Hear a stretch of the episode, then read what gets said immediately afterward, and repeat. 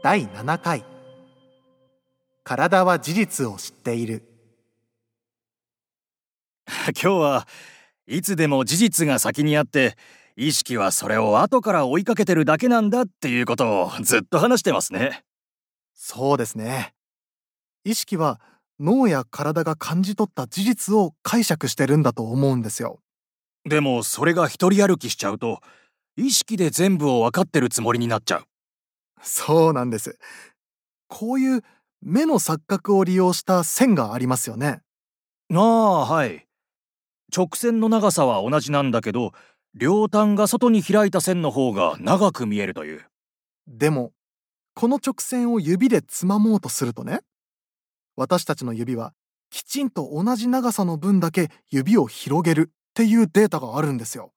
あーほんとだしかもですね線の近くまで指を近づけてからきちんとした長さで指を開くんじゃなくてずいぶん早い段階からきちんとした長さで指を広げてるんです。はあ。ってことはやっぱり私たちの身体は事実を知ってるし無意識も正しい長さを知ってる。事実を知らないのはやっぱり意識だけなんですよね。でそんなあやふやな意識に体という組織のトップを任せてるんですね。おかしな話だな。そうなんです。きっと体という意識の部下は本当はもっと利口なんだけど説明みたいなものが苦手なんでしょうね。そういう言い方もできますね。と同時に言葉で説明なんてしなくてもなぜか正解に行き着いてしまうっていうところが私たちのすごいところで。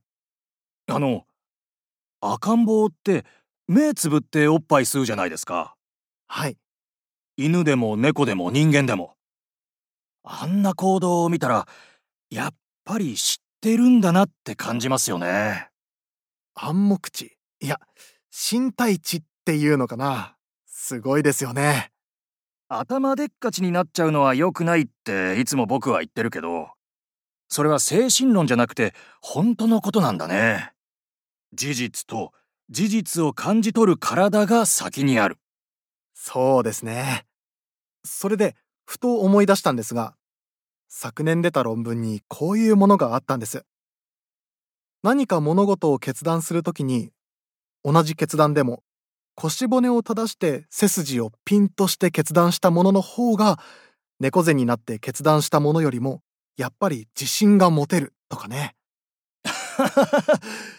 それは論文になっているということはきちんとした実験の結果として。体の示した事実を意識が解釈するわけです。皮膚の抵抗が下がっているという事実から身の危険を感じ取ることができるように。決断を下した時の姿勢や体の状態からそれが確固たるものかを解釈するなるほど。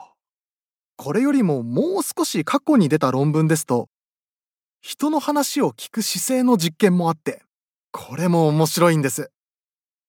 他人の話を聞くときにふんぞり返って腕とか組んで足とかデーンと投げ出してふーんだから何さっていう投げやりな感じで聞くよりも身を前に乗り出して興味を示すような姿勢で聞く方が同じ話を聞いたとしても面白く感じるんですよ。へえこの実験結果も同じことでやっぱり自分がこういう姿勢をとってるという事実を無意識の部分で認識してるんでしょうね。そういえばこの間僕はツイッターにただ明るくしているというだけがどれだけ大事なことだろうって書いたんですそしたらずいぶん大勢の人が喜んでくれた。ああはい。例えばポジティブシンキングでいきましょうなんていう言い方だとちょっと怪しくなっちゃうんだけどね。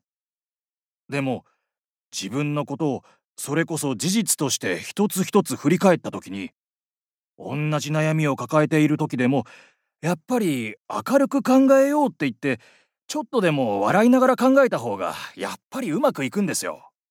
僕もそれは正しいと思います。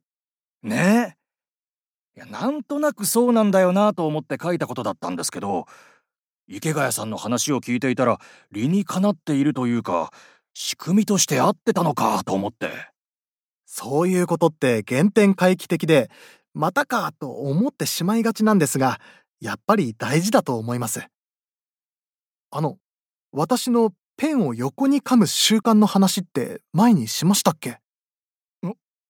それは？